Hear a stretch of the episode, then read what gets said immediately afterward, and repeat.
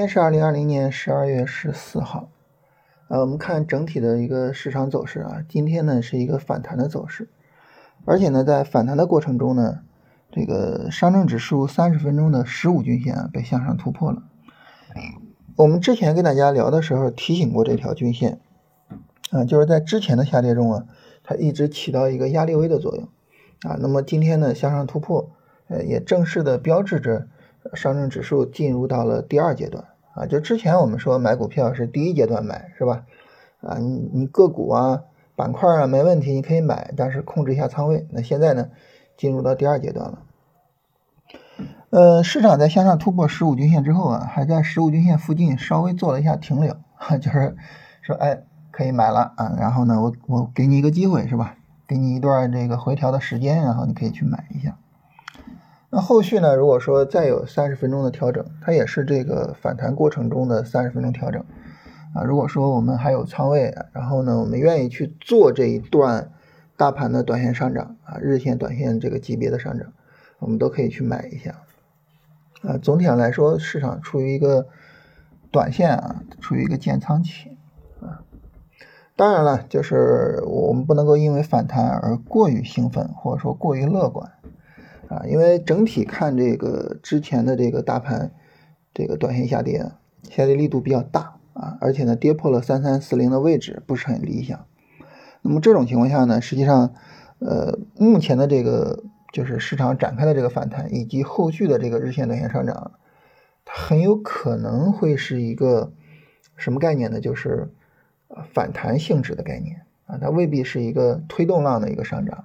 换句话说呢，这个上涨的空间、持续时间还有它的力度，啊，都是不太确定的，都不敢讲说它后面会涨得很厉害，或者说会创新高，不太敢讲，啊，所以这种情况下呢，就是就像我们之前说的啊，就总体仓位是要控制一下的，啊，你比如说这个时候说满仓说什么的，已经不合时宜了，啊，比如说六成仓或者是五成仓，可能是更合适的，啊，那么。在这种情况下呢，就是你你提前对这个事情呢有个就是心里边有个数，然后呢有个规划。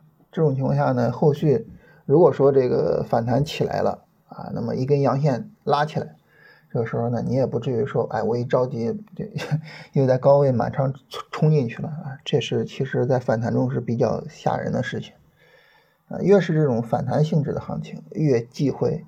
在高位去追啊，因为往往一追就是追到个高点上，所以这个还是要去调呃提醒一下大家的啊，所以就是两点啊，一个呢就是呃你要参与这个日线短线反弹，你要做这个日线短线啊，这个可以去买。另外一个呢就是我们心里边要知道，就是目前的行情的不确定性比之前是要高的啊，那么这个时候呢不能够盲目乐观，更不能够去追着买股票。那跟大家聊完这些呢，就是跟大家聊个什么话题呢？就是在周五的这个音频里边，有朋友问一个问题，就是你看这个你讲龙回头是吧？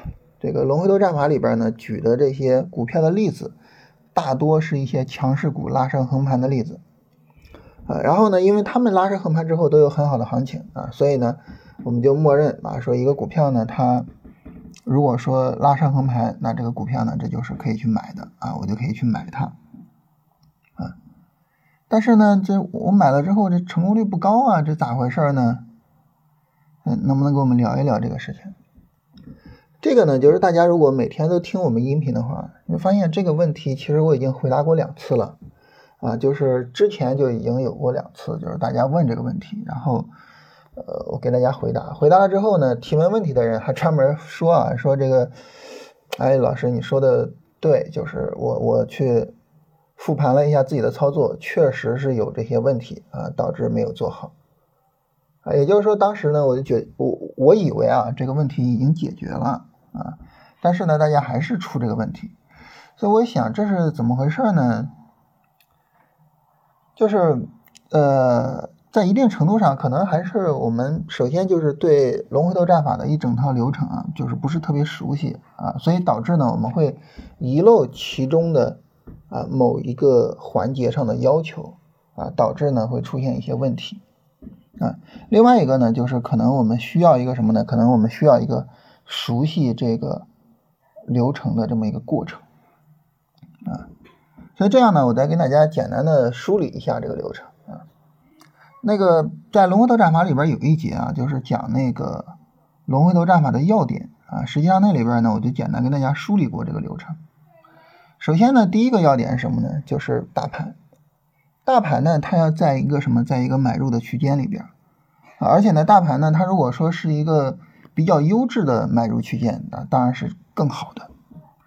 所谓大盘的买入区间啊，指的是大盘有一个日线、短线或者是一个日线波段的下跌，而且呢，啊，它处于下跌的第二阶段啊，甚至是第三阶段啊。那么对于大盘来说，就这样一个要求啊。那么如果说呢，我们是在大盘涨了一周之后再去买啊，或者是大盘急跌还在加速的时候你去买，那这种情况下呢，很明显就是。你出现亏损的可能性就会比较大一点啊，当然也不排除有一些股票会逆势上扬，是吧？但是呢，从概率的角度呢，呃，这种股票这种行情啊，不太是我们需要去追逐，尤其不太是我们需要重点去追逐的行情啊，这是第一块啊，大盘这一块。那第二个呢是什么呢？就是板块，我们要做呢就做强势板块。为什么呢？就在龙回头战法里边，我反复的去跟大家强调这个部分。就如果说一个逻辑它比较强、比较坚实，那么它往往不会只驱动一只股票上涨，它往往会驱动一批股票。那这一批股票都是因为这一个逻辑驱动而上涨的，那么这一批股票呢，就会具有一个板块效应啊，这就是所谓的板块。就板块的这个来历，它不是凭空而来的。啊，它是有同一个逻辑去驱动它上涨而导致的，大家都有这么一个概念，啊，都有这么一个驱动力，所以呢，我们是一个板块。那如果说我们买股票呢，这个是在一个比较强的板块里边，这个时候呢，啊，大家的逻辑更靠谱，更有可能去驱动我们去上涨，那么我们去买这样的股票呢，这个成功的概率就会高一些。你比如说呢，就是我们跟大家说过一个去分辨呃强势逻辑的办法，就是在大盘的波段低位去引领大盘的那个板块，那个逻辑往往会持续大盘一整个波段上涨。那我们从九月份开始是谁在引领大盘呢？在最底部的时候是光伏和新能源车在引领大盘，所以这个时候呢，从九月份以来。整个波段上涨，你都可以去跟踪这个新能源车跟光伏啊。当然后边还冒出来了一些其他的这些板块，但这两个板块呢，对于我们来说是比较基本的。其实大家可以看一下这两个板块，你会发现这两个板块不断的在冒出来一些牛股，或者是不断的有一些股票走得很好。嗯，那么这是板块。第三个呢就是个股啊，当然我们做是做强势板块的个股。但是强势板块这个走势也不尽相同，是吧？有些个股呢会拉升比较强，有些个股呢可能就没什么行情。那我们要做谁呢？很明显要做拉升强的。很多时候呢，就是我们看到拉升强，我们就觉得害怕啊，我们就觉得这个是不是追高，是不是什么？其实没必要有这个想法啊。你做股票做的时间越长，你越会理解一个概念。就是越强的股票才会越强，越强的股票越跌不下去。你老担心它反转、反转、反转，啊，你不如去担心那些弱势的股票走得更弱，是吧？那无论是做这种强势股，就炒作的股票，还是做基本面，都是一个道理。啊，基本面的那些牛的那些股票，他们不是一直牛吗？是吧？在周末跟朋友一起聊。聊这个基本面，有一个朋友问了一个特别有意思的问题。他说：“很多人都在提一个口号啊，说要寻找下一个茅台。你说这个口号就很奇怪，是吧？他明明有茅台在那儿放着呢，你非要寻找下一个茅台，那你为什么不做这个茅台呢？因为大家都觉得这个茅台太高了，但是你越觉得高，它越涨；你越觉得高，它越不跌，对不对？这是一个很简单的逻辑。就为什么大家愿意给茅台这么高的估值呢？还不是因为它的业绩非常的确定吗？然后呢，最近这几年啊，从一六年到现在吧，就一七年初呃一六年初到现在，大家一直在给确定性一个比较高的估值啊。茅台的确定性又是最强的，所以它的估值越抬越高，越抬越高，对吧？所以那这种情况下呢，其实对于这种价值投资，对于这种基本面来说也是一样，就是越强的越强，啊，那你说茅台最后会不会杀一下呢？有可能会杀一下，但如果说我们从一六年初就一直开始做茅台，一八年做茅台，你到现在积累了这么多利润，他最后杀你一下，你又如何呢？他杀你一下，杀你个百分之三十，行不行？你这么些年你赚了几倍了？这几倍杀个百分之三十，无所谓啊，能完全能扛得住啊，对不对？所以这是一个很简单的逻辑，就做那些强的股票，这些强的股票不怕杀，嗯，最后我在最高点上挨一刀，但是我在底下赚了那么多钱了，对不对？啊，所以这是一个很重要的问题。就很多人问我一些股票走势，你看就是一看就是不想做啊，软软塌塌的，黏黏糊糊，行情走的一点都不流畅，一看就不想做。但为什么大家总是拿着这些股票来问呢？我觉得很值得我们去思考。最后一个呢，就是关于回调。你看，我们讲半天了，讲到这儿才开始讲到回调，讲到横盘，是吧？横盘不是说一上来就，啊，不是说一横盘就肯定就没问题，不是的，你前面这些都满足了，拉升横盘行了，没问题，这行情可以做。横盘意味着什么？没人卖啊，对吧？一个股票本来就很强，它在调整的时候又没有人卖，那你说这个股票会怎么样啊？涨嘛，对吧？会涨吗？是一个非常简单的逻辑啊。无论是我们这种基本面做波段啊，还是我们去做短线都一样。那波段呢，就是百分之十几、百分之二十的一个震荡区域里边去震荡几下，下上下上下，行，飞了。啊，短线呢就基本上百分之十左右，或者是几根阴阳切换啊，甚至大部分都是阳线的一个小调整，飞了，对吧？啊，当然我我我不能说。每一个都会飞，啊，如果说每一个都会飞，那是吧？概率性的，但还是那个问题，就是你挨的那几刀没关系啊，其他的会给你利润，你挨的那几刀没关系啊。最后还有一个什么呢？还有就是去去做买入，啊，买入的时候给他一个买入条件啊，比如说周末有朋友问我正川股份，玻璃瓶是吧？说这个是不是可以买了？我是调整还行，啊，周一的话，如果五分钟向上突破就可以去买了。结果呢？结果今天没有向上突破，向下突破了，跌停，直接干一个跌停。判断错了是吧？你受损失了吗？没有，为什么没有？它五分钟没有向上突破，它走的弱，它不会给你买进去的。你只要是能买进去，行情就是比较强。比如有一朋友问那个晶晶科技，啊，上周的时候五分钟向上突破去买入，是吧？这种就走的比较强啊。晶晶科技是光伏的，是是等于从底部一直比较强的这种板块，啊，而且它从高位上一直没有大的调整，啊，一个小的下跌，现在两个涨停，就就当你这一连串的这个程序走下来的时候，这个股票不会太差。呃，你在这个时候买股票，你整个操作的结果不会太差啊。当然啊，这个有盈有亏，这是百分之百的，这个是毫无疑问的。就是尤其做强势股，它的概率性其实比我们做波段的概率是要低一些的。啊，你做波段，因为长期的业绩的确定性更好，长期的行情的确定性更好，啊，所以这个波段操作的这种确定性是比短线操作的确定性要强很多的。啊，这个是没没什么可说的。啊，但是还是说，就是概率高不高？亏的时候亏多少，赚的时候赚多少？啊，还是这么一个问题。所以就这么几个流程，你把这几个流程啊一步一步的理清楚，然后呢，现在市场走到哪一步了，我该去考虑什么问题，理清楚的啊，这个时候呢，你做起来这个成功率不会太低。还有一点什么呢？就是关于持单跟出场。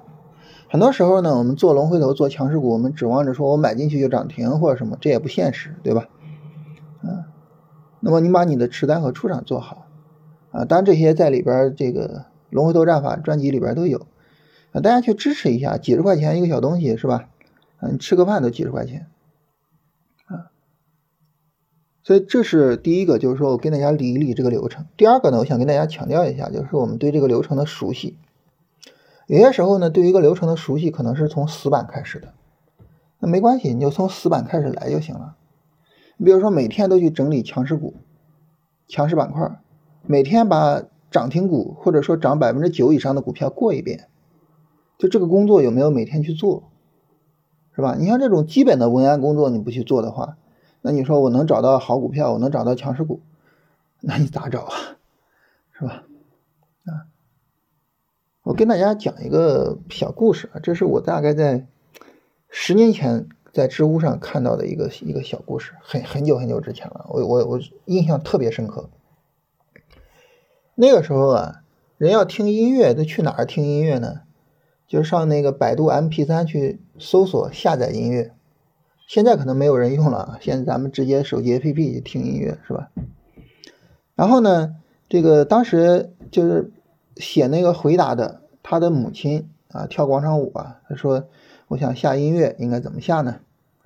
然后这家伙呢，给打开电脑，打开电脑，然后电脑开机之后，他说：“妈，你看这样啊，打开网页，输入 mp 三点百度点 com，回车到了这个页面，然后呢，输入你想要搜索的歌曲，然后右键使用迅雷下载，然后迅雷弹出来。”下载，噔一下，哎，下载好了，就这么个流程啊。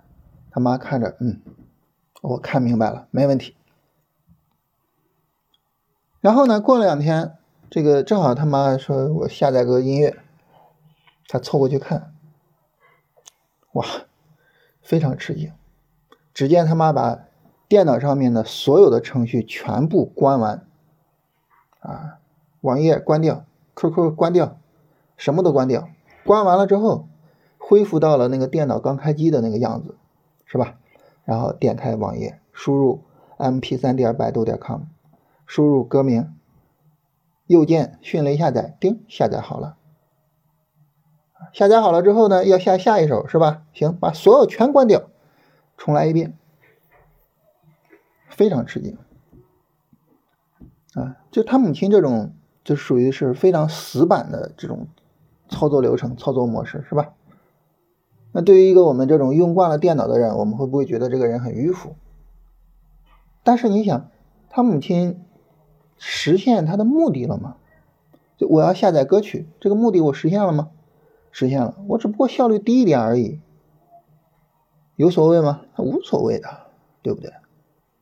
所以大家呢，如果说你觉得说啊，我这儿有问题，那儿有问题或者怎么样，我建议大家呢，就是可以死板的按照这个流程去走，啊，不要太快，你可以慢一点，啊，比如说现在大盘是个什么情况？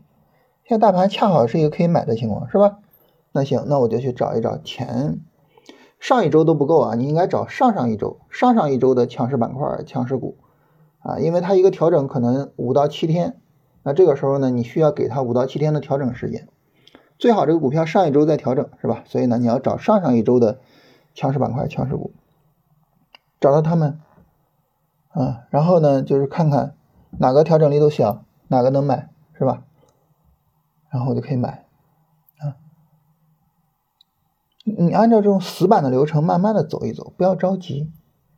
然后呢，你做一做之后呢，你感受一下，看看跟你之前做的有什么不同啊？看看成功率有没有提升啊？如果有提升的话呢，那么后续我能不能这样持续做啊？如果说还没有提升，那问题还出在哪儿呢？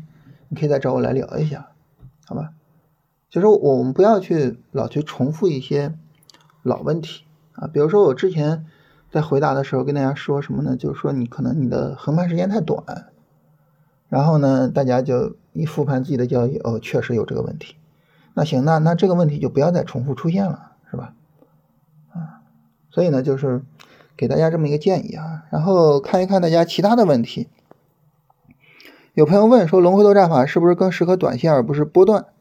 那么实际上呢，就是在这个龙回头战法里边，我专门跟大家讲了怎么做波段，就是应该选什么样的股票做波段啊。然后包括你像迈维，像这些东西，其实都属于是波段的操作。迈维股份就属于我说的那种，就百分之二十那种一个一个小横盘的调整，是吧？然后后边就爆发了。然后怎么去避免仁东控股这样的暴雷？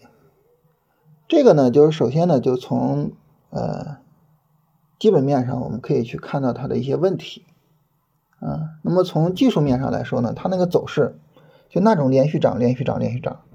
你你按照我反复跟大家说的，就是你到那后边就不能再去买了，是吧？你都到那个地方，吃肉没吃，喝汤没喝，来来来交钱了，你你来交钱了，那不对，是吧？